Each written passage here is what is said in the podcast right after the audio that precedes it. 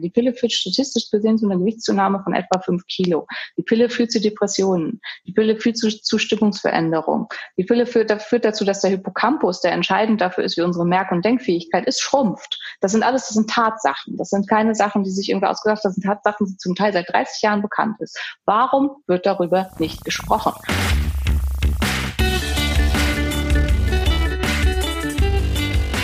Die Heldenstunde euer Podcast für ein gesundes und bewusstes Leben. Herzlich willkommen in der Heldenstunde. Es begrüßt dich dein Gastgeber Alexander Metzler. Schön, dass du wieder dabei bist. Wir sprechen heute über ein spannendes Thema, ein Thema, das jeden Mensch auf die eine oder andere Weise sehr interessiert, sehr fasziniert, was aber auch immer mit einem gewissen Tabu behaftet ist, Halbwahrheiten, unter verschlossener Hand. Es geht um Sex und Sexualität und auch die Macht der Hormone im Bereich Sex. Und ich habe dafür eine wunderbare Gesprächspartnerin gefunden. Herzlich willkommen in der Heldenstunde, Dr. Simone Koch. Hallo, danke, dass ich da sein darf. danke für die Einladung.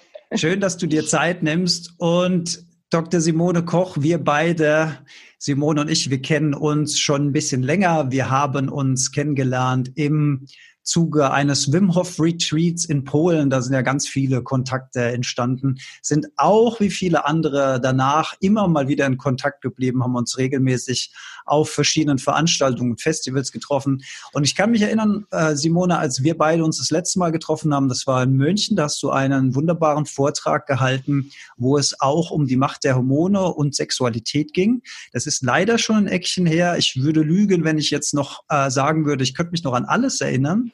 Aber ich war doch sehr, sehr fasziniert, dass du meiner Meinung nach entgegen auch so ein bisschen dem Mainstream gesagt hast, Unterschiede bei Kindern, Unterschiede bei Jungs, Unterschiede bei Mädels, im Verhalten, bei der Erziehung oder auch im Sandkasten. Das ist völlig normal. Das hat seine guten Gründe.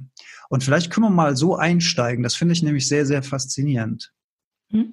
Also es ging weniger um Erziehung, das ist natürlich auch was, aber das muss jeder für sich selbst entscheiden. Da gibt es ja einen Trend, ähm, genderneutral zu erziehen, ähm, was sich zum Teil ein bisschen schwierig gestaltet, aber das finde ich ist total okay und auch unterstützenswert. Aber die Frage ist eben dieses, ja, haben Jungs einfach zum Teil ein anderes Verhalten als Mädchen?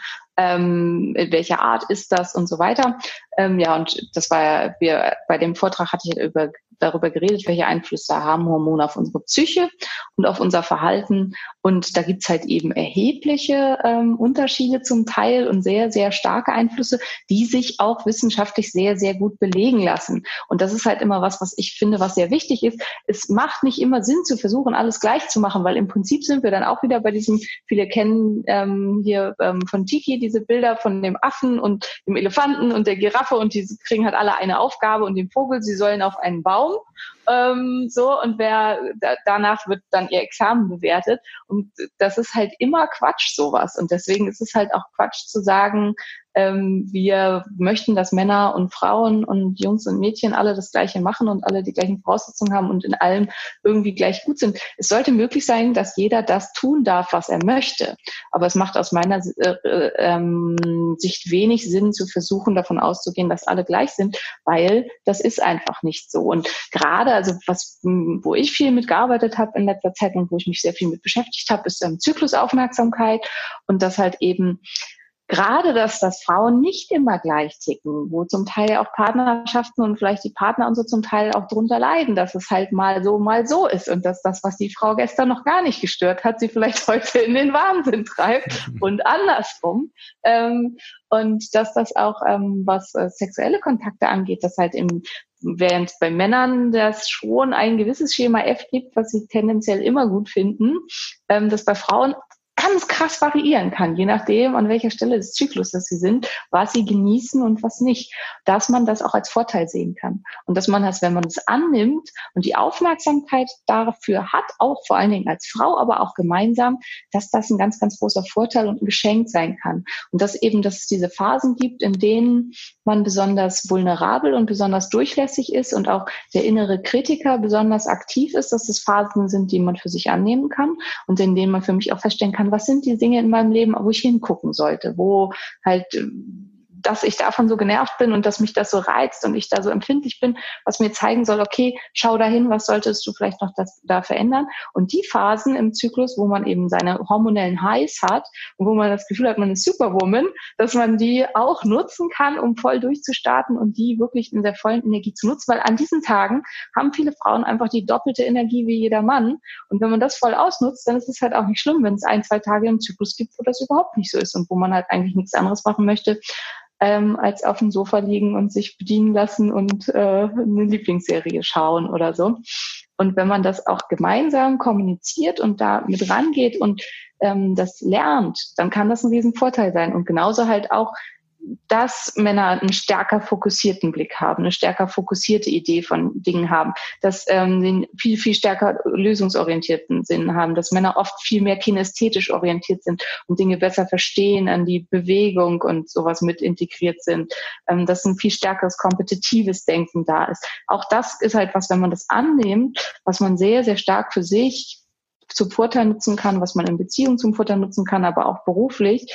Und deswegen äh, finde ich, ist es was, wo wir wieder mehr hingucken können und es als Geschenke und nicht als Nachteile nehmen können. Nicht als was, was man reparieren muss, sondern als was, was eben so ist und was man ähm, als ja eine wunderbare Varianz des Lebens sehen kann. Und das ist halt was, was wo ich viel darüber spreche und wo es in diesem Vortrag auch drum ging und was mir sehr sehr wichtig ist, weil für mich ist es halt auch ein ganz ganz elementares Anliegen, gerade was junge Mädchen angeht und so all diese ganzen Dinge gehen verloren, wenn man Frauen die Pille gibt.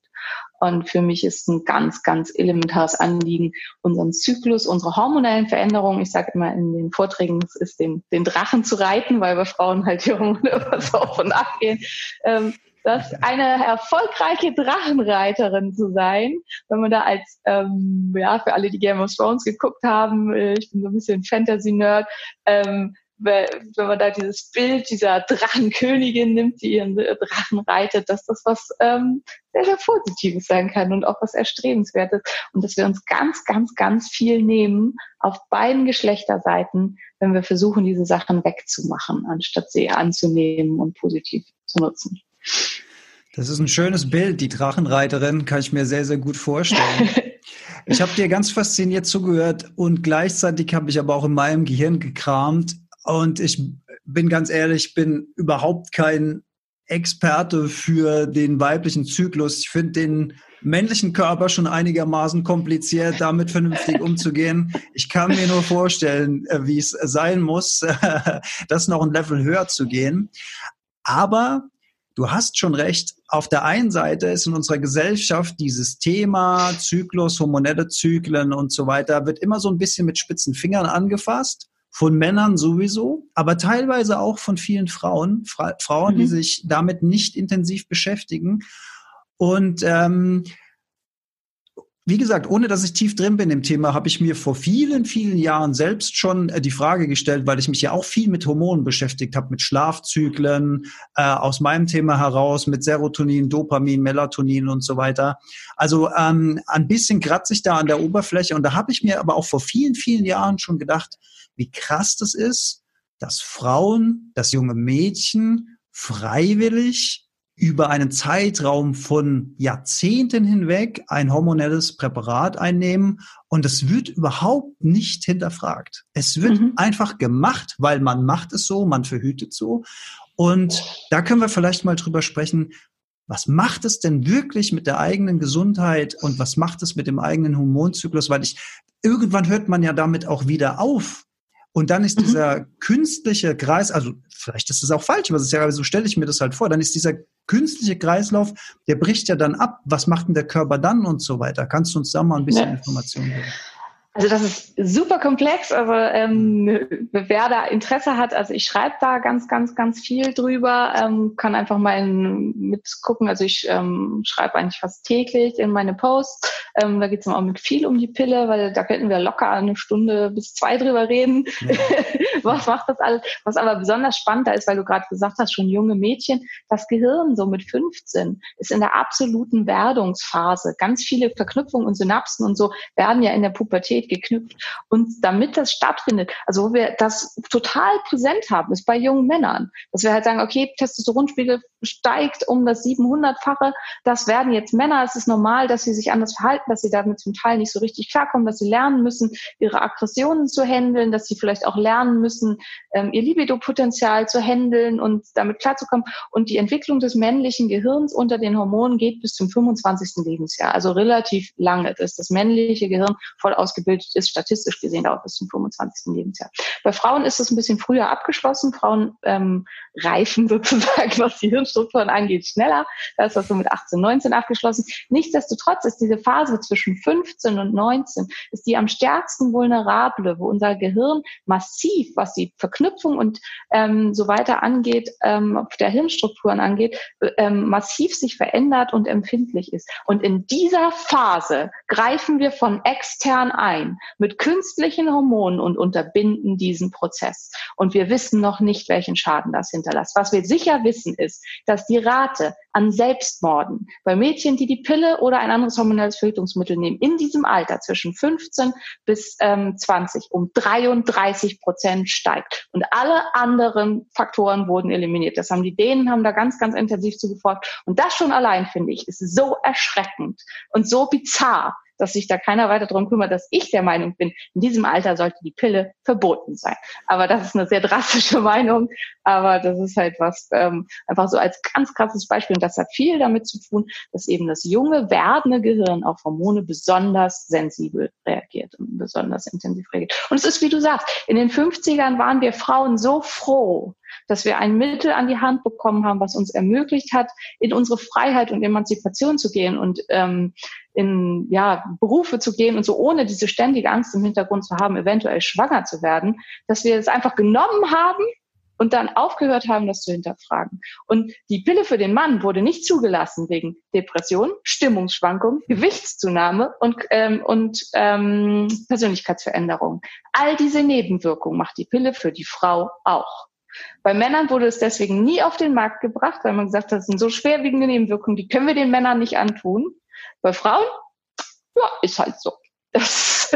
Das, da muss man mit klarkommen. Das ist krass, habe ich nicht gewusst. Und ich will den Satz nochmal wiederholen. Habe ich das richtig verstanden? Die Suizidgefahr bei jungen Mädchen, die die Pille nehmen, steigt um 33 Prozent. Ja, Genau. Durch den um hormonellen Einfluss von der Pille aufs Gehirn, auf die, auf die Stimmung, auf diese ganzen ganz, Abläufe? Genau, also ganz genau haben wir es noch nicht durchschaut. Es hat viel damit zu tun, ähm, Östrogen und Cortisol. Ähm, also die Pille macht eine ähm, starke Zerstörung oder äh, zum Teil wirklich Zerstörung, aber Störung der ähm, Achse zwischen Hypothalamus, Hypophyse und Nebennieren. Dadurch finden Cortisolausschüttungen nicht mehr so statt, wie es normalerweise der Fall ist. Und das macht die Welt grau. Also dieses, das Gefühl äh, von Farbe, also was als Beispiel da gern genannt wird, ist so ein bisschen das ist wie wenn man eine LP hört auf Vinyl oder MP3s. Man merkt den Unterschied nicht, bis man sie nacheinander hört. Und so ähnlich ist das ähm, bei der Pille. Man merkt den Unterschied erstmal nicht. Und deswegen, außer es ist ganz krass, merken die Mädchen selber das auch oft nicht. Aber jeden Tag wird die Welt ein bisschen grauer, weil diese hormonellen Ausschüttungen, die dafür sorgen, dass ähm, das Leben uns bedeutungsvoll erscheint und bemerkenswert, die werden immer, immer mehr ein bisschen weniger. Und irgendwann ist das Leben dann so grau und so bedeutungslos, dass es keinen Sinn mehr macht, es weiterzuführen. Und das ist halt die große Gefahr dabei, dass oft ähm, das erst bemerkt wird, wenn es zu spät ist. Also wenn halt eben schon so viel sich verändert hat und viele ja, wir sind ja insgesamt in dieser Leistungsgesellschaft und so, wir führen das nicht zurück auf die Pille. Wir denken, die hat eine Depression, die kriegt dann Antidepressiva oder was weiß ich oder so. Und in ganz vielen Fällen, also ähm, ich hatte selber zwei Episoden in meinem Leben, wo ich sagen würde, da war ich wahrscheinlich depressiv. Und das war beide Male unter der Pille, wo ich halt, ähm, also ich habe in meinem Leben nicht viel die Pille genommen, Gott sei Dank. Aber wenn ich da halt retrospektiv dran zurückdenke, kann ich genau diese Phänomene, die da beschrieben sind, dass man halt eben einfach alles plötzlich irgendwie als wenig sinnhaft empfindet, kann ich genau so unterschreiben. Aber damals konnte ich es nicht in Zusammenhang bringen. Auch da, ich habe halt gedacht, das mhm. liegt an wer weiß was, aber nicht an der Pille. Also da wäre ja, ich ja. halt nicht drauf gekommen. Also großes Wobei, Learning an der Stelle dass bei Frauen eventuell der Zusammenhang zwischen Depression auch zu suchen sein kann, nicht muss, aber kann im Zusammenhang mit der Hormonpille stehen. großes, großes Absolut. Learning, wer das noch nicht gehört hat. Ich wusste das nicht und ich dachte, ich kenne schon viele Ursachen von Depressionen, aber das ist äh, mir jetzt auch tatsächlich neu gewesen. Ähm, aber liegt eigentlich auf der Hand, weil, wie gesagt, aus meiner Laiensicht heraus habe ich mir damals schon gedacht, es ist krass, jeden Tag, und ich habe das ja früher auch, weißt du, dann, stell, dann, dann, dann klingelt der Wecker, oh, ich muss meine Pille nehmen und so weiter. Also auch dieser, dieser Druck, das nicht zu vergessen und so weiter, die Verantwortung, die damit dranhängt und, dann, dann ist die Pille zu Ende und dann geht man wieder zum Arzt und dann braucht man ein neues Rezept und dann geht man zur Apotheke und holt, also dieser ganze, dieser ganze Ablauf, der damit zusammenhängt, fand ich schon immer irgendwie ein bisschen strange. Ja. Muss aber auch ehrlich sagen, ich hatte auch keine andere Lösung. Da können wir vielleicht jetzt ein bisschen äh, mal nach links und rechts überlegen, was gibt's denn heute für andere Möglichkeiten. Wir haben natürlich als Erfüllungsmittel ähm, dann der klassische Kondom oder das klassische, das klasse, das Kondom heißt es nicht, ist der Kondom, das Kondom heißt, habe ich früher mal falsch gesagt, habe ich irgendwann auch mal gelernt, dass das Kondom heißt. Muss ich jetzt wirklich sagen, aus männlicher Sicht, ohne dass das zu chauvinistisch klingen soll, aber ich hatte immer krasse Probleme mit Kondomen, weil da konnte so viel gefühlsecht draufstehen, wie es wollte das war für mich persönlich einfach vom Feeling her ein Unterschied wie Tag und Nacht, muss ich, muss ich wirklich sagen. Nicht, dass ich jetzt da irgend, irgendwie geforst hätte, hey, nimm die Pille oder sowas, weil ich fand das Hormonpräparat schon immer spacig. Aber dauerhaft mit Kondom zu verhüten, war für mich jetzt auch nur so eine B-Lösung, war nicht so richtig toll, muss ich sagen.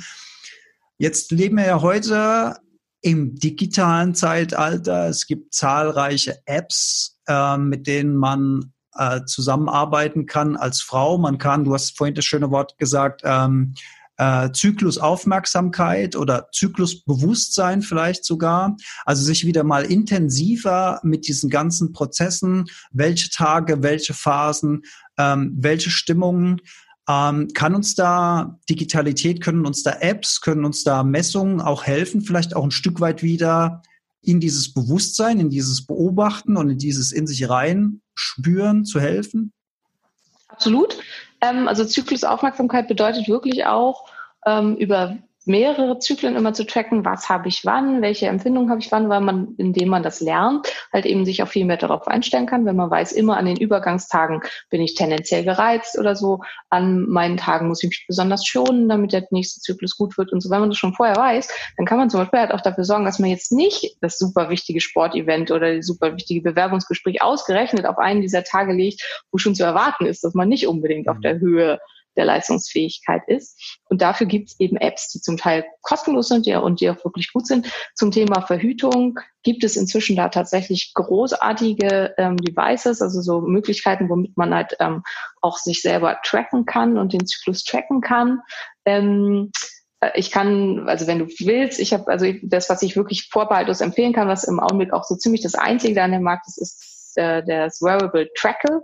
Ähm, Trackle ist so groß wie ein Tampon und wird in die Scheide eingeführt und misst die Körpertemperatur, ohne dass man sich darum kümmern muss und kann daraus dann bestimmen, wann findet der Eisprung statt. Man kann sehen, wann passiert was und so weiter. Ähm, also wenn du es willst, ich habe einen Rabattcode für Trackle, kannst du das mit deinen Hörern zur Verfügung stellen, dann können wir das in die Show Notes setzen. Ja. Ähm, weil das ist nämlich wirklich ein cooles Teil. Und dann sollte man zeitgleich, das würde ich jeder Frau raten, eigentlich reicht es nur mit dem, aber die symptodermale Methode ist, man misst die Temperatur und man untersucht gleichzeitig noch Symptome. Und ich kann jeder Frau nur lernen, äh, raten, das zu lernen, weil man halt ein ganz anderes Gefühl für seinen eigenen Körper auch bekommt, dass man halt den Gebärmutterhals abtastet, guckt, wie weich ist der und so, das ist wie beim Steak, je nachdem, also immer dieses typische, was man am Daumen zeigt beim Steak, das ist auch beim Gebärmutterhals so, ist ja ganz hart, dann ist das Steak überkocht, nein, und dann ist die Frau halt unfruchtbar.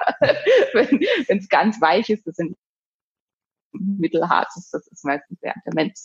Und ähm, wenn man das gelernt hat, dann weiß man irgendwann halt auch selber ganz genau, an welcher Stelle ist man.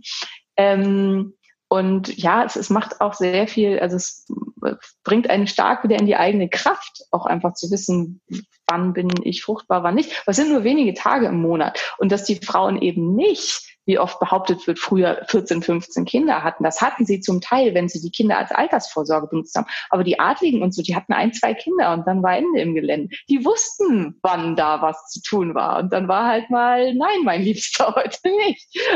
Also das lag halt nicht daran, dass die alle so unfruchtbar waren, gerade aus den höheren Schichten, sondern dass sie eben nicht, genauso wie heute ja auch, dass sie eben Kinder nicht benutzt haben als Altersvorsorge und ähm, Hilfe auf dem Feld, sondern halt ja, einfach so viele Kinder kriegen konnten, wie sie eben wollten. Und auch die Frauen damals wussten schon ganz genau, was sie tun mussten, damit sie eben nicht 14 Kinder haben. Also diese ja. Idee, die wir oft haben, dass man ein Kind nach dem anderen pro Jahr dann da bekommen muss, das ist totaler Quatsch. Ähm, der Pearl Index, das ist die, das ist so diese Zahl, wie viel Frauen pro Jahr, die diese Verhütungsmethode benutzt, benutzt haben, wurden schwanger. Daran misst man die Sicherheit eines Verhütungsmittels, ist beim, bei der, beim NFP, also bei der Symptom äh, der malen Methode, liegt bei 0,9. Der Pearl-Index der Pille von den meisten Pillen liegt ebenfalls bei 0,9. Also es ist nicht so, dass diese Methode weniger sicher wäre. Wenn man sie denn beherrscht, es steht und fällt immer mit dem User. Das gilt aber auch für die Pille genauso für das, wie für das Kondom. Also, das halt ja, mit allem. Das ist, äh, das ist äußerst spannend, weil die Frage habe ich mir äh, gestellt, wie sicher ist das Ganze, wenn ich mir jetzt vorstelle, also für mich war es früher, als ich 16, 17 war, als ich angefangen habe, ähm, äh, mit diesen ganzen Themen war es für mich damals eine absolute Horrorvorstellung, dass ein Mädel von mir ungewollt schwanger werden könnte. Ich hatte davor wirklich panische Angst. Also A vor der Verantwortung, B, also als Mann bist du in dem Alter also du bist einfach noch so jenseits von Gut und Böse, in irgendeiner Form eine Verantwortung für ein Leben zu übernehmen. Und ich hatte da wirklich krasse Angst. Und Frauen haben ja noch krassere Angst normalerweise, weil Frauen einfach noch mehr äh, mit, mit dem Thema Geburt und Kind involviert sind als Männer. Das ist halt einfach nun mal so. Ja, klar. Deswegen, deswegen ist es so wichtig, ähm, dass, dass, dass einem klar wird, dass das also genauso sicher oder unsicher, je nachdem, aus welcher Perspektive man drauf guckt, wie die Pille, finde ich stark. Und also ich sehe da zwei signifikante Vorteile. Erstens, man erspart sich diesen ganzen Hormonscheiß. Und zweitens, man lernt wieder selbst ein bisschen mehr über seinen Körper. Ist eigentlich auf allen Ebenen gut, würde ich sagen, oder? Wie, Absolut. Aber es Absolut. wissen viele, wissen das noch nicht. Warum ist das so? Warum ist das so? Also ich glaube, weil es, es ist ein riesen Geschäft mit der Pille. Also ist, eins, ist mit das meistverkaufteste Medikament der Welt. Also das wäre halt eben, wenn es die nicht mehr eingesetzt werden würde. Und es ist ja, es gibt ja eine sehr große Bewegung. Also zunehmend, vor allen Dingen junge Mädchen nehmen die Pille nicht mehr.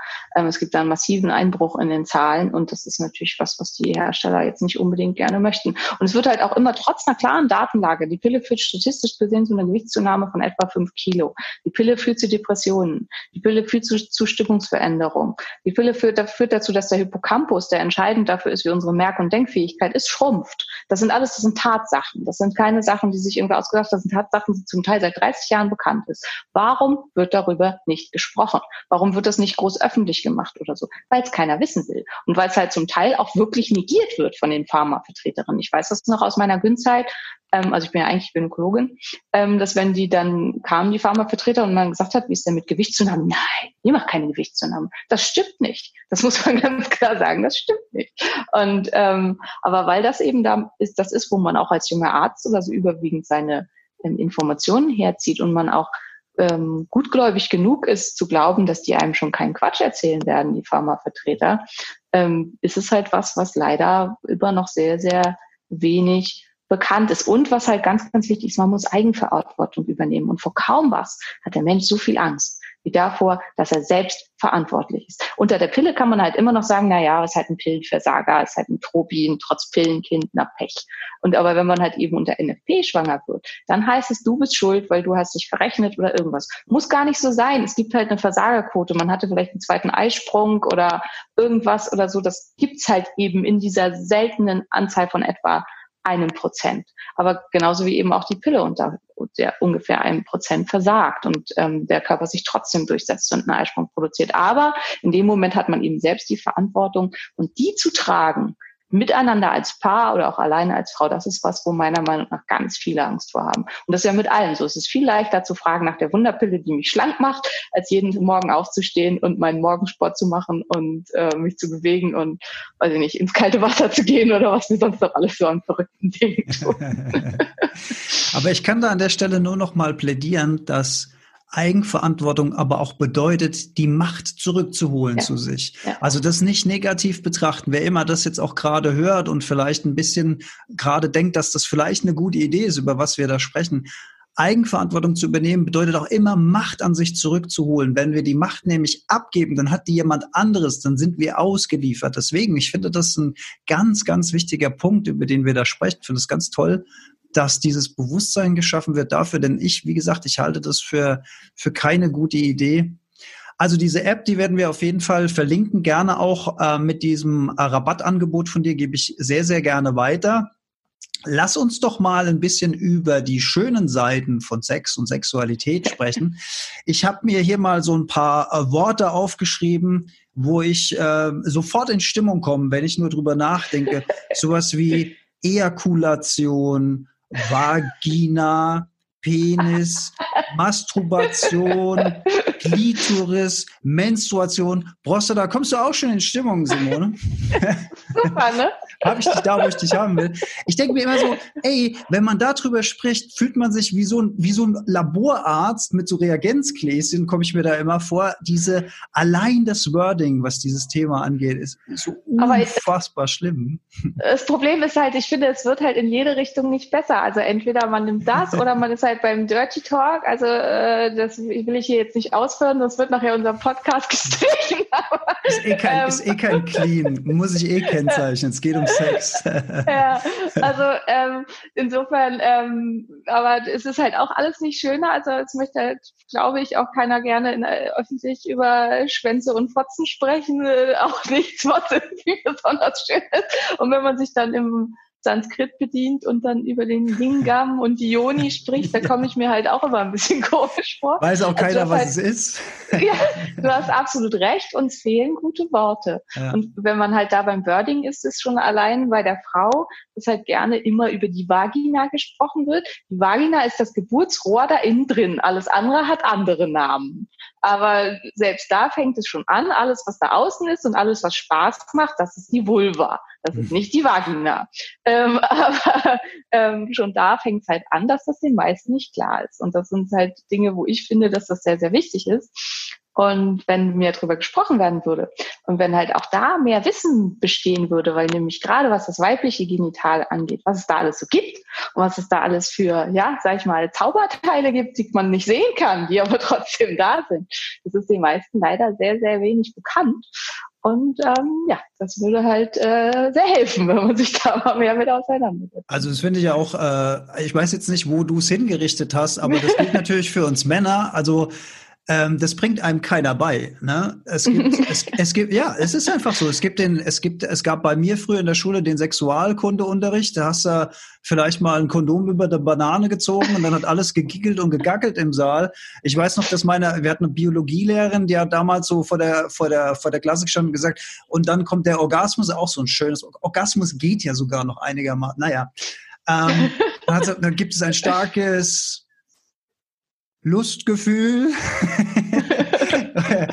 und ich meine, du lernst sowas nicht, ne? Wo, wo macht man sich denn schlau? Wo geht dann der Mann, der sich für so ein Thema interessiert? Da will ich meiner Partnerin jetzt vielleicht mal ein bisschen was Gutes tun. Und selbst in einer Partnerschaft muss man ja auch lernen, miteinander über dieses Thema offen zu kommunizieren. Und viele tun es ja auch in einer intimen Partnerschaft schwer darüber mal, äh, neben dem, dass man es macht, einfach mal über die Bedürfnisse des, des anderen zu sprechen. Wo kann man sich denn da ein bisschen schlau machen? Ja, ja. ja, das ist so schade. Also es gibt afrikanische Stämme, da ist es so, dass Männer mit der Geschlechtsreife von einer älteren Frau des Stammes eingeführt werden in die ganze Problematik und dass die Anatomie gezeigt kriegen und dann auch gezeigt kriegen, also gibt es so richtig quasi Unterricht, ähm, was man alles tun kann, um einer Frau Freude zu bereiten.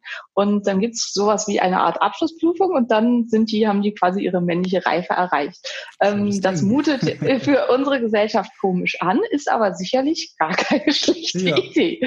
Ähm, wo weil da eins der Dinge, die die da hoffentlich lernen, ist halt das, womit wir wieder am Anfang werden, dass Frauen halt ein bisschen kompliziert sind. Und das halt aufgrund des Drachens, der halt ähm, immer mal eine andere Welle schlägt, das halt auch sehr, sehr, sehr, sehr unterschiedlich ist. Und ähm, ich habe das schon mal in einem anderen Podcast gesagt, aber das ist halt sehr hilfreich, ähm, wo wir uns, also mein Partner fragt halt oft, wie ist heute die Bedienungsanleitung?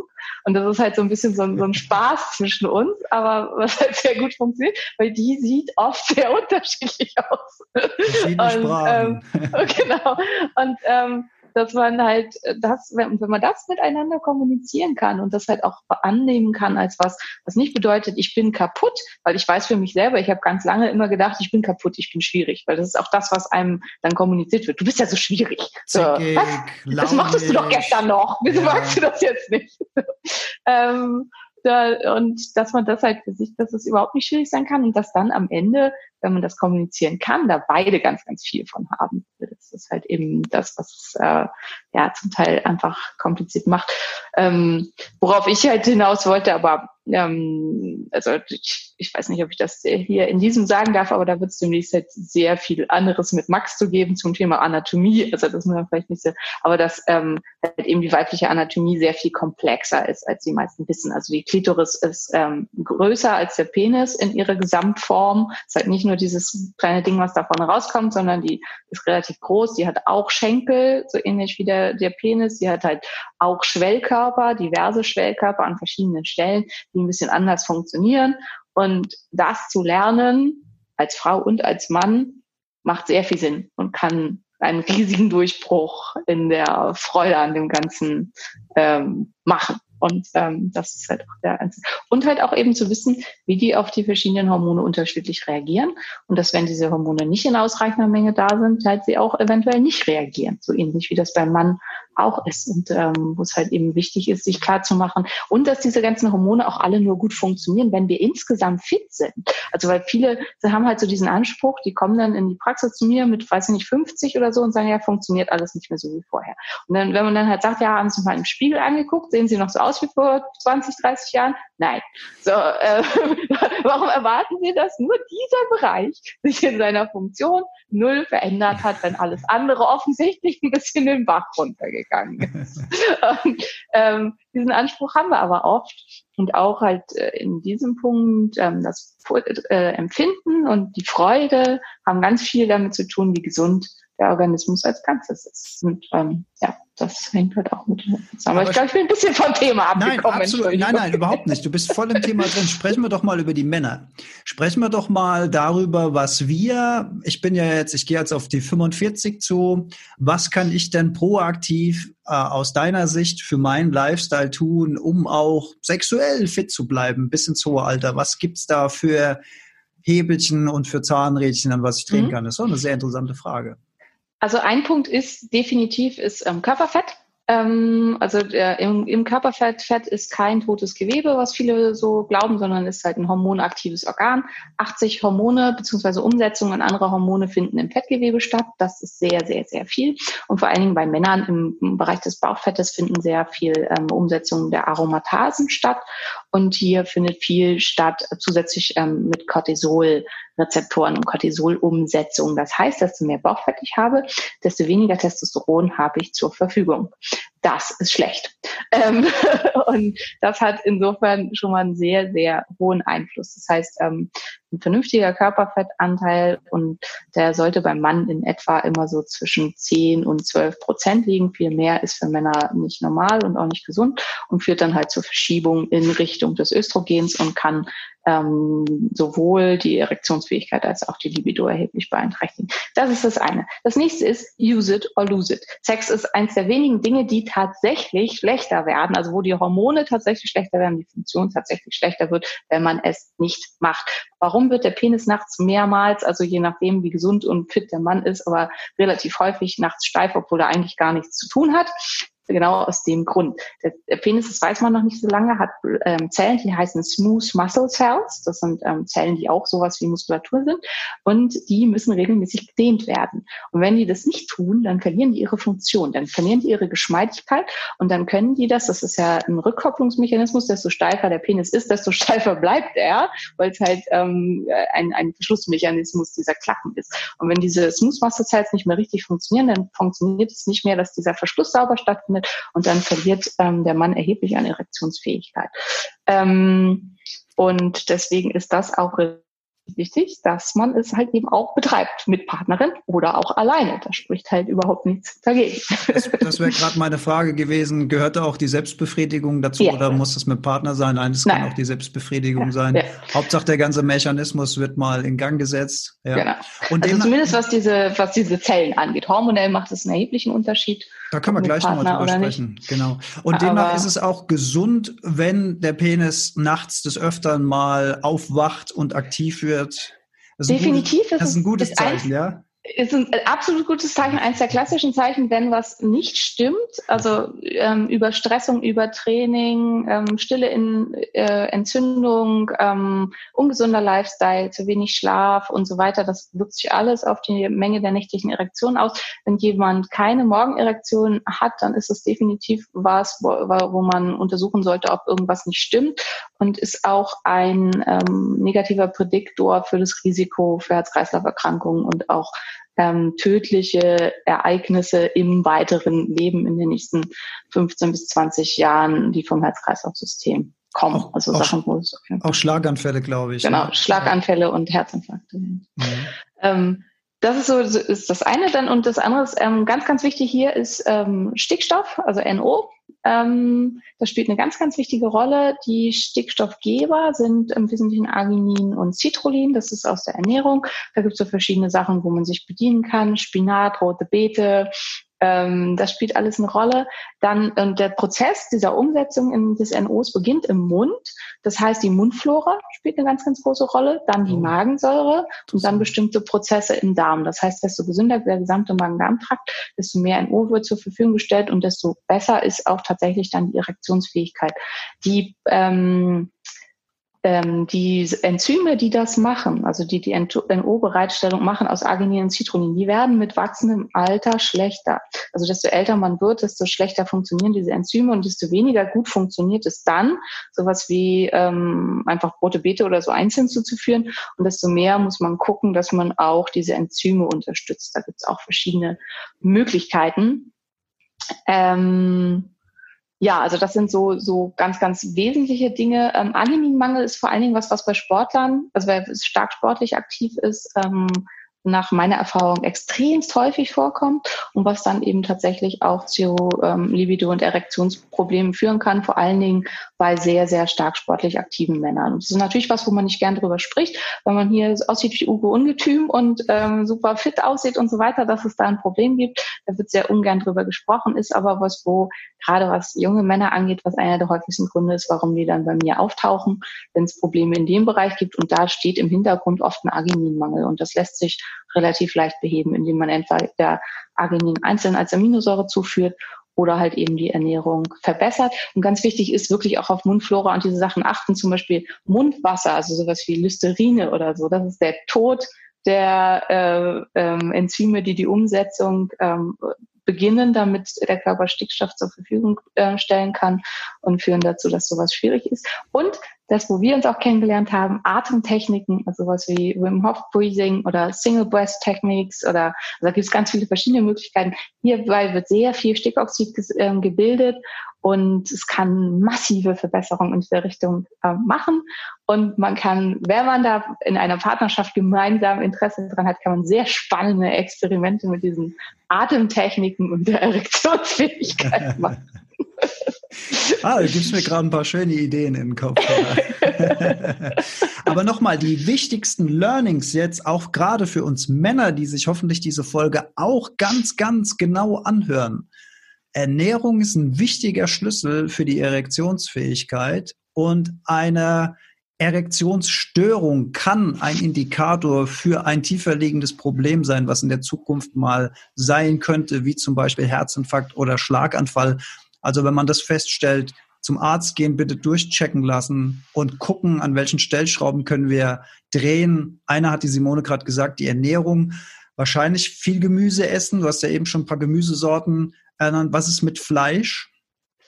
Fleisch eher nicht. Also Fleisch, Fleisch spielt eine große Rolle für den Hormonhaushalt. Rotes Fleisch ähm, kann den Testosterongehalt massiv boostern, Eier, ähm, das Cholesterin. Also das ist auch ganz, ganz wichtig, wenn wir uns angucken, mh, weil Vegan, Veganismus ist ja so ein Trend gerade. Ähm, die Ausgangssubstanz aller Steroidhormone, aller Geschlechtshormone ist Cholesterin. Cholesterin ist der Basis, das, äh, die, die Basis. Also das Cholesterol ähm, der Steroidring, der Sterolring ist die Ausgangssubstanz aller Geschlechtshormone. Ohne Cholesterin keine Geschlechtshormone. Punkt. Und wenn ich halt versuche, Cholesterin auf Teufel komm raus zu meiden und manche völlig überagierende Veganer, äh, die, die gerne dann so aus dem Herz-spirituellen Bereich und so, die kommen dann mit Werten mit einem Testosteronspiegel von einem 90-Jährigen.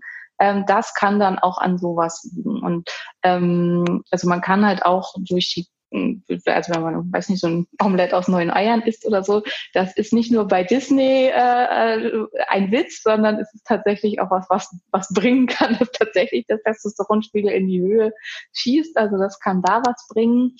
Ähm, wichtig ist da halt, das ist mir immer ganz, ganz wichtig, auf hervorragende Qualität achten. Natürlich, wenn ich da die Eier aus Bodenhaltung kaufe und so, dann darf ich jetzt nicht erwarten, dass das irgendwas Positives für mich bringt. Wenn ich aber Eier aus Freilandhaltung, biologischer Aufzucht, Grashaltung und so weiter kaufe von glücklichen Hühnern, dann spricht aus meiner Sicht nichts dagegen, spricht auch, das wäre jetzt auch wieder ein weiterführendes Thema, aber aus meiner Sicht auch für unseren Planeten nichts dagegen. Ähm, und es kann halt massiven, eine massive Verbesserung in dieser Richtung bringen. Weil was wir auch immer gucken müssen, ist bei Männern, also Testosteron spielt eine ganz, ganz große Rolle für die, einmal für die Erektionsfähigkeit, aber auch für die Orgasmusfähigkeit und die Empfindungsfähigkeit. Und dann gibt's halt noch dieses Zwischenspiel zwischen Testosteron und Dihydrotestosteron. Und beides hat viel mit der Gesamtgesundheit zu tun. Und es gibt halt noch so ein paar Stellschrauben, an denen man arbeiten kann. Und ganz, ganz wichtig ist da auch wieder Bewegung und Muskulatur. Männer, und das ist halt auch das, was ich halt auch, Männer brauchen die Kompetition, Männer brauchen, also Frauen brauchen auch Bewegung, aber für Männer ist es noch viel, viel entscheidender. Männer haben nicht umsonst 30 Prozent mehr Oberschenkel, äh, äh Oberkörpermuskulatur und 40 Prozent mehr Unterkörpermuskulatur als Frauen. Die will auch bewegt werden. Und wenn man das halt nicht tut, dann muss man mit den Folgen zum Teil leider leben. Und das ist halt viel in unserem Lifestyle, da findet das nicht statt. Da, ähm, und das führt dann zu entsprechenden Problemen. Aber auch da nicht übertreiben, ja. sondern eine moderate Bewegung, eine leichte Anstrengung, nicht, nicht in so einen nicht in so einen Leistungssportbereich reingehen, wenn es ja, um das Thema Gesundheit geht. Genau, also auch da so eine gesunde Balance finden und da auch, da müssen auch die Männer einfach auf ihren Körper hören. Äh, da immer mal reinhören, was schickt mir denn mein Körper für Signale? Ist das jetzt vielleicht zu viel? Äh, folge ich da vielleicht einem strengen Trainingsplan, weil ich irgendwelche Zeiten schlagen will auf meine App, weil ich unbedingt besser sein will als gestern. Nein, nicht machen. Wir sind tagesformabhängig gewesen. Wir müssen einfach ein bisschen lernen, da ein bisschen Balance reinzubringen, aus meiner Erfahrung heraus. Und dann macht man auch schon vieles richtig. Weil du die Veganer ähm, erwähnt hast, ich äh, nenne mich ja auch weitgehend vegan. Vielleicht da noch ein paar konkrete Nahrungsmitteltipps. Die roten Beete hast du schon erwähnt. Mhm. Also das sind die NO-Geber, äh, rote Beete, Spinat, sowas. Ähm, tatsächlich, tatsächlich muss man halt eben darauf achten, wenn man ähm, kein Cholesterin zu sich nehmen möchte, also was ja völlig okay ist. Es ist halt immer wirklich, man kriegt dann ganz oft den Vorwurf, ich hätte was gegen Veganismus oder gegen Veganer. Absolut nicht. Also wenn man das aus den richtigen Gründen für sich, für sich selbst aus den richtigen Gründen tut, bin ich absolut dafür. Wo ich was gegen habe, ist, wenn man das glaubt, aus Gründen zu tun, die eine irgendeine Propaganda oder so einem erzählt hat, die vielfach nicht korrekt sind. Ähm, so, aber ähm, ähm, also dass man eben guckt, dass man die verschiedenen Fettarten oder so dann aus anderen Quellen zur Verfügung stellt. Und da muss man halt ähm, reichhaltig ge gesättigte Fette, also klassisch ist ja auch bei den Veganern sehr beliebt, sowas wie zum Beispiel die Avocado oder die Kokosnuss oder so, dass man halt eben guckt, dass man die entsprechenden Fettgruppen aus anderen ähm, sehr fetthaltigen ähm, pflanzlichen Quellen zur Verfügung stellt. Und da wird oft nicht drauf geachtet. Also es ist halt mhm. oft sehr undifferenziert. Und ähm, also je, jeden zweiten Tag eine große Packung ähm, Fritten bei McDonalds zu holen, ist halt keine gesunde Ernährung, auch nicht, wenn sie vegan ist. Ja. Und auf, auf was für Produkten zum Teil draufsteht, vegan, mhm. als irgendwie dann mit der Idee, das sei dann gesund, mhm. da kräuseln sich halt einem die Fußnägel. und ähm, ja, viel Gemüse ist grundsätzlich immer eine gute Idee. Also ich glaube, da scheitert es halt in ganz vielen Punkten von Anfang an dran. Ist das jetzt wieder, ich war jetzt das Wochenende zu Besuch bei ähm, meiner Familie und da ist mir wieder aufgefallen, wie wenig Gemüse einfach in einer klassisch deutschen Familie normalerweise konsumiert wird und wie stark sich das, was ich und glaube ich du auch halt so machen, doch von dem, was der Mainstream so macht, unterscheidet. Und das vergisst man manchmal. Also dass das ähm, das halt so ein klassisches deutsches Essen halt Kartoffeln mit Soße und Braten ist oder dann halt, halt bei vielen Veganern Kartoffeln und Soße und Tofu, aber das macht es nicht besser. Dadurch wird es nicht gesünder. Und, aber dafür ja. sind wir ja da, dafür ist ja der Podcast da und auch die anderen Podcasts, die du erwähnt hast, Max zum Beispiel oder wie sie alle heißen, um dieses Bewusstsein in den Mainstream reinzubekommen. Und ich habe schon das Gefühl, dass mehr und mehr Leute sich dafür interessieren, was kann ich denn proaktiv Gutes für meine Gesundheit tun. Und ja. eine wunderbare, ein wunderbarer Übergang zum Thema. Wir, wir haben jetzt viele ähm, Probleme, Schwierigkeiten, Herausforderungen identifiziert.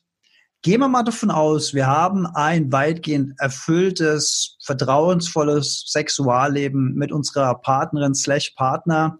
Was hat es denn für gesundheitliche Benefits, wenn wir eins, zweimal die Woche regelmäßig schönen Geschlechtsverkehr haben?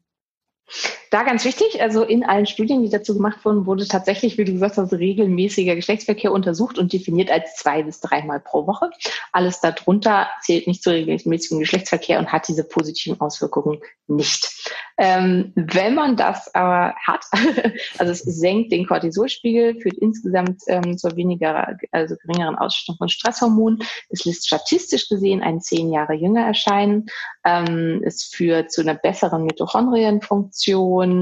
Ähm, es führt insgesamt zu besseren Hormonspiegeln bei ähm, den Geschlechtshormonen und insgesamt. Ähm, es führt zu einer geringeren Depressionsrate. Es führt äh, tendenziell sind die Menschen schlanker und das kann man noch ewig so weiter ausführen. Es gibt ein paar verrückte Studien zu dem Thema und ein paar wirklich sehr interessant. Äh, aber die die ähm, ja, die Reihe an Sachen, die halt äh, an positiven Auswirkungen ist wirklich enorm. Ähm, Interessant ist halt eben, dass die festgestellt haben, dass wirklich wichtig diese Frequenz ist. Und für viele Sachen, und das hatten wir ja vorher schon, ist tatsächlich, ähm, also es hilft auch, den Sex alleine zu haben und guten, erfüllenden Sex mit sich selbst zu haben. Solo-Sex. Ähm, ja, aber ähm, für einige Dinge, die da genannt wurden, ist tatsächlich entscheidend die Interaktion mit dem Partner, weil man schon festgestellt hat, dass auch die Ausschüttung der verschiedenen Hormone, also gerade was Dopamin angeht und ähm, Oxytocin angeht, und ähm, Oxytocin ist der direkte Gegenspieler von Adrenalin. Ähm, wenn ich extrem gestresst bin, das, was mir am meisten hilft, um mich wieder ins Gleichgewicht zu bringen, ist Oxytocin. Und die Ausschüttung von Oxytocin zum Beispiel findet ohne Partner quasi nicht statt. Außer ich liebe mich selbst ganz, ganz toll, was halt auch, selbst, auch gut ist. Selbst sehr liebevoll berühren. Durch Berühren wird es ja vor allen Dingen dann aus. Ja. Kann man schon, kann man ein bisschen rumexperimentieren, ob man es vielleicht schafft, den Oxytocin-Spiegel durch Selbstberührung zu erhöhen. Wäre ein interessantes Experiment, würde ich dafür plädieren. Ja, ja, ja. Ähm, aber ähm, ja, also das äh, spielt da halt eine, eine ganz, ganz, ganz große Rolle und kann da halt enorm hilfreich sein. Und wenn man sich diese ganzen Sachen anguckt, dann lohnt es sich wirklich halt auch damit auseinander zu, sich damit auseinanderzusetzen. Ähm, also, weil es gibt halt auch da sind die Statistiken relativ erschreckend. Also ähm, 30 Prozent aller Frauen geben halt einen, Libido, einen totalen Libido-Verlust an ähm, in Umfragen. Das ist halt super viel. Das bedeutet, dass sie einfach gar keine Lust mehr haben. Nie keine Lust auf Sex haben. Mhm. Und 10 Prozent davon sagen, es ist ihnen egal. Also 20 Prozent empfinden das als Problem, aber 10 Prozent von denen sagen halt, ist für mich kein Problem, macht mir nichts. Im Gegenteil, ich kann mich halt auf Wichtigeres konzentrieren.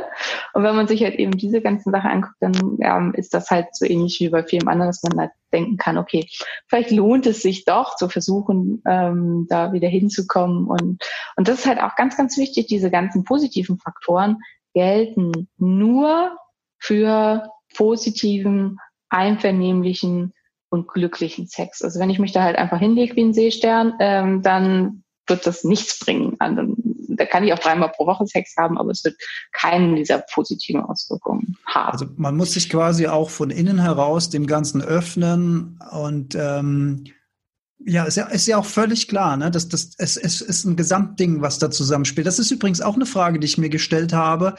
Ähm, wenn Männer, äh, weiß ich nicht, ob du dazu was sagen kannst, wenn Männer zu Prostituierten gehen, hat das einen gleichen Effekt, wie wenn sie, also auf hormoneller äh, Basis gesehen, hat das den gleichen Effekt, wie wenn sie mit ihrer äh, langjährigen Partnerin Sex haben würden? Es kommt sehr drauf an. Ähm, aber also zum einen, auch dazu gibt es Daten, die meisten Männer, die zu Prostituierten gehen, geben an, lieber Sex mit ihrer Partnerin haben zu wollen, die aber sie nicht ranlässt. Ähm, und ähm, also das ist, ist diese Idee, die man vielfach hat, dass es halt, ja, weiß ich nicht, so verwerflich ist. Also es ist halt für viele einfach ein Bedürfnis, ein Incentive, der nicht erfüllt wird und ähm, die, also die, der allergrößte Teil, die man dazu gefragt hat, äh, geben halt selber an, dass sie durchaus lieber Sex mit ihrer Partnerin hätten. Ich glaube aber, wenn, es gibt ja viele Prostituierte, agieren wie Therapeuten mhm. und ja, ähm, ja. Äh, sind halt sehr, je nachdem, was derjenige braucht, auch sehr zugewandt und so, weil es ist ja auch entscheidend, dass derjenige sich wohlfühlt, sonst kommt er nicht wieder. Die sind ja auch darauf angewiesen, dass halt die Leute wiederkommen und haben ja vielfach sehr aktive Stammkunden. Ähm, und ich glaube, dass es dann schon auch sehr positive Auswirkungen haben kann. Und ähm, es gibt halt auch viele Prostituierten, bei denen das Konzept des Spielens einer Liebesbeziehung dazugehört. Also wo man sich das halt auch wünschen kann. Also wo das äh, mit, mit der Wunsch sein kann, je nachdem, was derjenige eben möchte. Viele möchten ja auch ganz andere Dinge, aber es ist äh, ziemlich spannend. Also eine Bekannte von mir, die hat das ähm, Portal, also es ist wie, wie ein Bestellservice nur für Prostituierte, Olala, ins Leben gerufen. Und das da halt in sehr, ist eine Social Workerin, also die hat selber gar nichts zu tun mit dem ganzen Business, aber sie wollte halt was schaffen, damit die Frauen nicht mehr auf der Straße stehen müssen, ähm, vor allen Dingen in Berlin. Und das hat auch sehr, sehr gut funktioniert. Und die ist darüber in sehr engem persönlichen Kontakt auch viel halt mit ähm, Sexarbeiterinnen und ähm, ja, hat darüber eben viel einfach auch gehört, da aus dem, aus dem ganzen Business und eben darüber, dass ja, die Wünsche da sehr unterschiedlich sind und das einer der häufigeren gewünschten Sachen tatsächlich auch ist, ähm, das Spielen von, von Liebe und ähm, Zuneigung und Umarmung und ähm, ja, also alles das, was halt dann auch für Oxytocin wichtig ist. Ja, siehe da, das ist, das ist, ja, das ist, das ist hochinteressant. Wir haben vorhin über die positiven Auswirkungen gesprochen. Ähm, ist natürlich auch, je nachdem, wie aktiv ihr da draußen, ihr, die diesen Podcast hört, wie aktiv ihr an die Sache rangeht, kann ich mir auch vorstellen, dass je nachdem, das auch ein ganz gutes Herz-Kreislauf-Training sein kann, regelmäßiger Sex. Man, äh, man, man reagiert sich auch ein bisschen ab, man ist beruhigter, ich würde sagen, es senkt die Aggression. Du hast vorhin noch schön gesagt, man sieht jünger aus.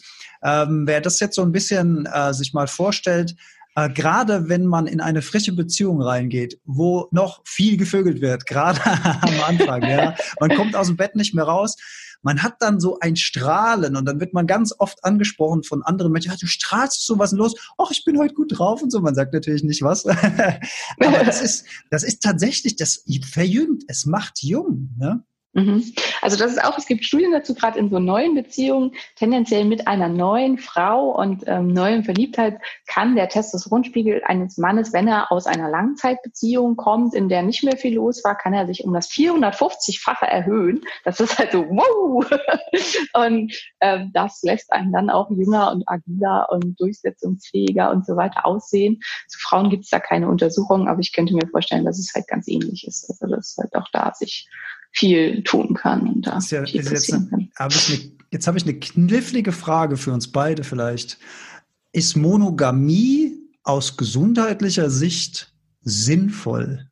Da gibt es, glaube ich, nicht nur eine Antwort drauf auf die Frage. Da gibt es definitiv nicht nur eine Antwort drauf. Ich denke, das muss jeder auch am Ende für sich selber zu entscheiden. Was ich für mich selber inzwischen, also ich habe mich sehr, sehr viel auch mit diesen Themen auseinandergesetzt, ist der Begriff ähm, Conscious Monogamy, also bewusste Monogamie und sich bewusst mit allem, mit meiner ganzen Seele, mit meinem ganzen Herzen, meinem ganzen Sein auf einen Menschen wirklich einzulassen und mich halt auch äh, verletzlich zu öffnen und mich in meiner ganzen Persönlichkeit zu zeigen, ist, glaube ich, etwas, was ähm, unglaublich mächtig ist und was meiner Meinung nach auch nur in einer dann monogamen Beziehung möglich ist, weil es gar nicht möglich ist, sich so mehreren Menschen zu öffnen und so für jemanden mit jemandem zu sein.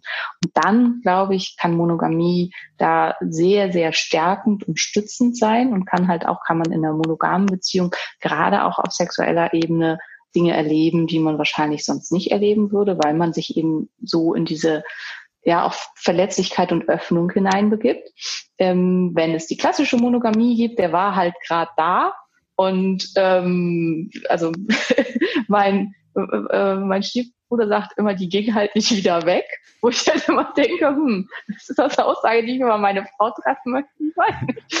ähm, ähm, dann glaube ich, dann ist es halt eher nicht so. Also dann ist es halt leider ja auch statistisch gesehen so ganz, so oft so oder ganz oft so, dass eben das immer unwichtiger wird und dass die Pflege der Zimmerpflanzen am Ende halt wichtiger ist als die Pflege der sexuellen Beziehung miteinander. Und dann ist es sicherlich schlecht für ähm, das, das Sexualleben und für das, die Gesundheit in dieser Weise und das Glück in dieser Weise. Weil am Ende ist es wie so vieles. Ähm, es wird immer gesagt, Liebe ist ein Tu-Wort. Und am Ende ist, glaube ich, auch Sex quasi ein Tu-Wort. Mhm. Ähm, wenn man es nicht tut, dann passiert da halt auch nichts. Und dazu gehört oft auch, sich das vorzunehmen. Das ist vielleicht noch ganz wichtig. 65 Prozent aller Männer empfinden spontanes Verlangen. Das heißt, sie sehen eine Frau oder so und empfinden spontanes Verlangen. Nur 15 Prozent aller Frauen. Und das ist halt auch, und das ist völlig normal. Wir nehmen immer den Mann als das Ultimo für das, was passieren muss. Ähm, also die, der ganz, ganz große Anteil von Frauen braucht als erstes eine Stimulierung, um Verlangen empfinden zu können. Eine Stimulierung heißt jetzt nicht Berührung an irgendeiner Stelle oder so, da sind Frauen eher empfindlich, sondern ähm, halt in Form von liebevollen Worten oder Zuwendung oder sei es einfach, dass er den Abwasch macht und seine Sachen wegräumt. Das kann er schon liebevoll also, Als erotisches Vorspiel. ja, naja, aber also es gibt halt so manchmal diese Zitate, so das, das Erotischste, was du jetzt tun könntest, ist, wenn du die Schirmspülmaschine ausräumst. Einfach, dass halt ein Punkt weniger ist auf der Agenda und dass man sich dann mehr darauf konzentrieren kann. Aber auch das finde ich ist für Frauen ganz, ganz wichtig, sich da klar zu machen, das ist normal. Und es braucht halt, und am Ende ist es eigentlich bei Männern auch so, Männer brauchen nur weniger Stimulanz und deswegen erscheint es, erscheint es wie spontanes verlangen. So spontan ist das gar nicht. Es ist nur der, der, der Incentive, also der Motivator muss so viel geringer sein als, also zum Teil als bei Frauen, dass es dann eben so erscheint, als wäre es spontan, auch wenn es so spontan dann am Ende halt gar nicht wirklich ist. Aber dann kann es zu schönem, regelmäßigen, gesundheitsbewussten Sex kommen. Ich finde, das ist, ein, ist eine schöne Ausleitung. Ich, ich würde gerne noch mal so ein paar große Learnings zusammenfassen. Grundsätzlich das Beschäftigen mit dem eigenen Körper, sei es Mann, sei es Frau, immer eine ganz, ganz wichtige Sache. Ähm, zu erkennen, was ist in meinem Körper los, bei Frauen der Zyklus. Und da würde ich gerne an meine Geschlechtsgenossen, an die Männer appellieren, sich auch ein bisschen mit dieser Thematik auseinanderzusetzen. Denn es hilft mir natürlich extrem in einer Beziehung, in meiner Kommunikation, wenn ich weiß, äh, was mit meiner Partnerin gerade los ist, in was für einer Phase sie sich gerade befindet. Da kann ich aber auch ein bisschen zurückstecken, wenn ich weiß, okay, die, die Nerventräger sind ein bisschen dünner gerade. Da kann ich ein bisschen drauf Rücksicht nehmen. Das entspannt wahnsinnig die Kommunikation in der Beziehung, wenn ich das auch verstehe. Warum ist sie denn vielleicht gerade ein bisschen angespannt oder ein bisschen zickiger oder was auch immer sie gerade ist, dass ich als Mann da ein bisschen mit Verständnis reinbringe. Ein großes Learning war, dass wir über die Ernährung, über die Ernährung, äh, über die Bewegung, über die Ernährung, grundsätzlich einen gesunden Lifestyle auch viel für unser sexuelles Wohlbefinden, für unsere sexuelle Fitness machen können. Dass äh, Schwellerektionsprobleme ein Frühwarnsystem sein können für große gesundheitliche Probleme und dass die Pille keine gute Idee ist, schon gar nicht auf langfristige Art und Weise, dass wir mittlerweile auch äh, alternative Möglichkeiten haben. Und wenn ich gerade an Pille denke, Simone, vielleicht als letzte Frage, ich werde ja langsam älter, ich habe jetzt nicht das Problem, aber vielleicht habe ich es irgendwann, dass ich mal einen schönen, dicken, fetten Wanst vor mir herschiebe und dann lässt alles bisschen nach bei mir und dann greife ich zur Viagra und äh, helfe da ein bisschen nach. Was hältst du denn von der Idee? Ja, also Viagra ist halt, also wenn ich zum Beispiel Pille wird ja auch oft genommen bei ähm, Zyklusstörungen oder Pickeln oder irgendwas in der Richtung mm, oder bei Schmerzen während der Periode. Und es ist halt im Prinzip wie wenn eine Warnleuchte an einem Gerät äh, leuchtet und ich mache da schwarzes Panzertape drüber, mhm. dann leuchtet die Lampe nicht mehr zumindest nicht sichtbar, aber das Gerät ist immer noch kaputt.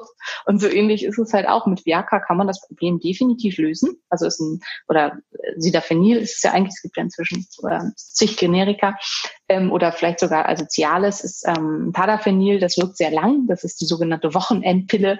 Da hat man dann 72 Stunden was von. Ähm, also das ist halt dann was, was sehr effektiv funktioniert. Funktioniert super, ändert aber nichts an dem Warnsignal, das dein Körper dir geben möchte. Und das ist halt eben das Problem. Und wenn man da das Panzertape drüber klebt, dann kann es halt eben sehr, sehr schnell sein, dass zwar das dann unter dieser Pille noch funktioniert, aber das andere dann aber irgendwann nicht mehr und vielleicht dann auch endgültig nicht mehr.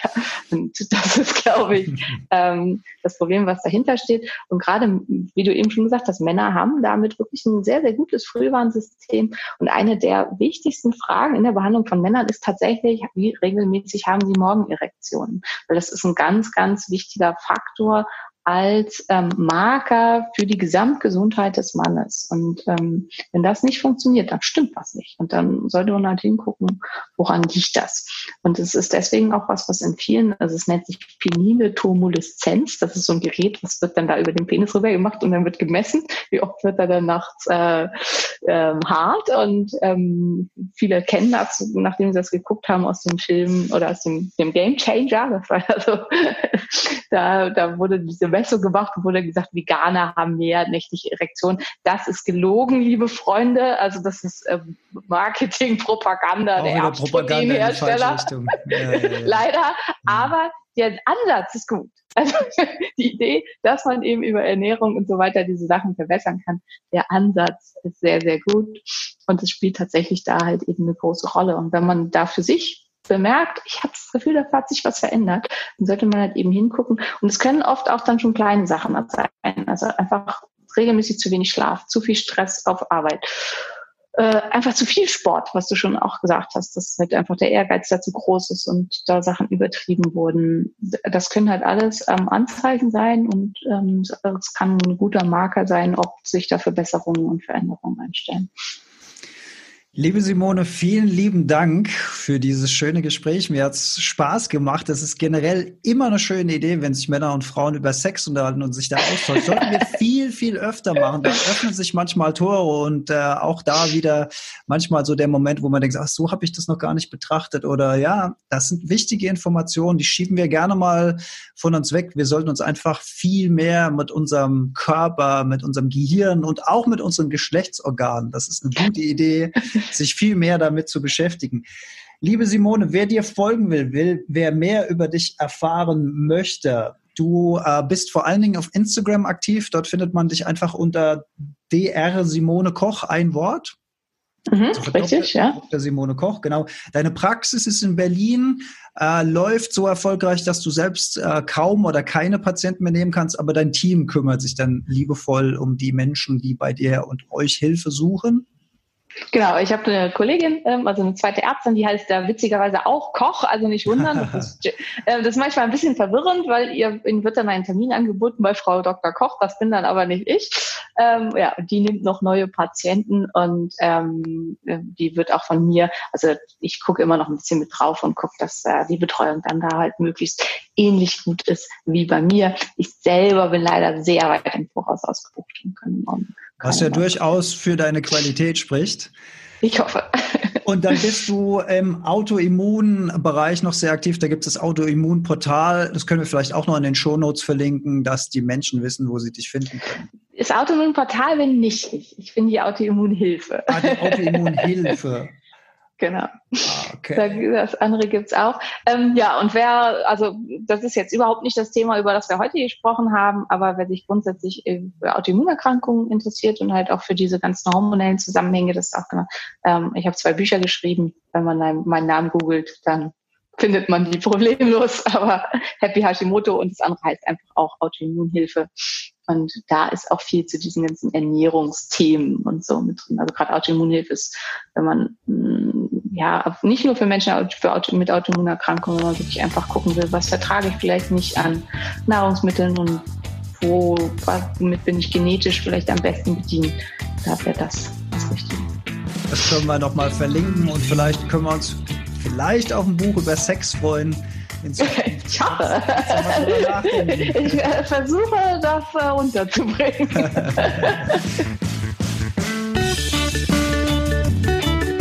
Liebe Simone, vielen Dank für deine Zeit, die du, uns, äh, die du dir für uns genommen hast. Wir sehen uns bestimmt bald mal wieder auf irgendeinem Festival, auf irgendeinem verrückten Atemsession oder gehen zusammen in die Kälte oder was auch immer uns für einen Schabernack einfällt. Freue ich mich schon drauf. Ich hoffe auch, wenn wir uns dann alle endlich wieder sehen. Ja, nach Corona. genau. Vielen, vielen Dank. Vielen Dank. Schön, schön Gruß nach Berlin und dir noch einen wundervollen Tag, liebe Simone. Danke. Ciao.